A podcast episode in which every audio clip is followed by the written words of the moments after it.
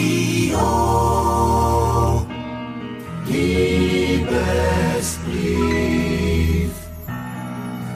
Der kulinarische Liebesbrief in dieser Stunde kommt von eurem Onerkoch Thorsten Falk. Und ich habe heute für euch ein ganz besonders aphrodisierendes Rezept mitgebracht. Das bringt euch auf Touren für einen kuscheligen Abend. Wir kochen heute Spaghetti con aglio, olio e peperoncino, also Spaghetti mit Knoblauch, Olivenöl und Chilis.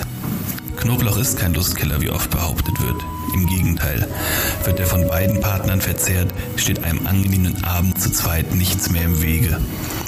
Knoblauch enthält schwefelhaltige Verbindungen, die im Bereich der Sexualorgane durchblutungsfördernd wirken und die männlichen und weiblichen Sexualhormone ankurbelt.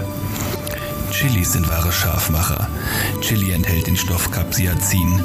Dieser wirkt anregend und fördert die Durchblutung. Er öffnet die Poren der Haut. Sie wird sensibler und reagiert empfindlicher auf Berührungen.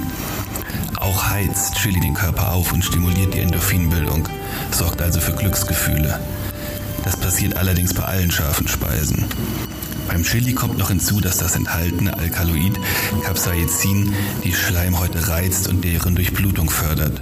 Und das nicht nur rund um Auge, Nase und Mund, sondern auch im Genitalbereich. Und lange Spaghettis stehen nicht erst seit Susi und Strolchi sinnbildlich für romantische Stunden. Doch nun genug geredet, es wird jetzt heiß. Also zuerst einmal am Herd.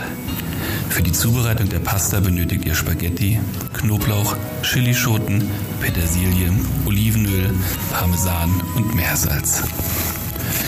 Die Pasta in einem Topf al dente kochen, den Knoblauch und die Chili in dünne Scheiben schneiden. Wer es jetzt nicht ganz so scharf mag, lässt die Kerne der Chili einfach weg.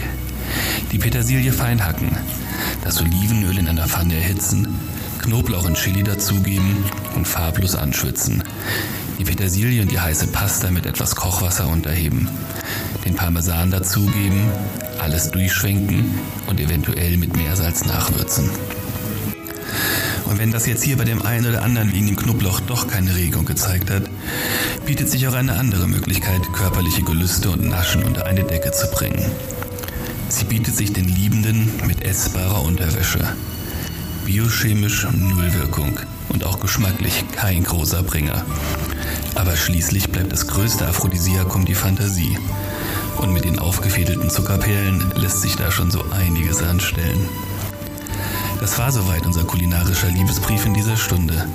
Wenn er euch gefallen hat, dann kocht ihn doch einfach mal nach. Dann klappt's auch mit der Liebe. Ich, Thorsten Falk, wünsche euch einen kuscheligen Abend hier im Original Herzflattern auf kochblockradio.de.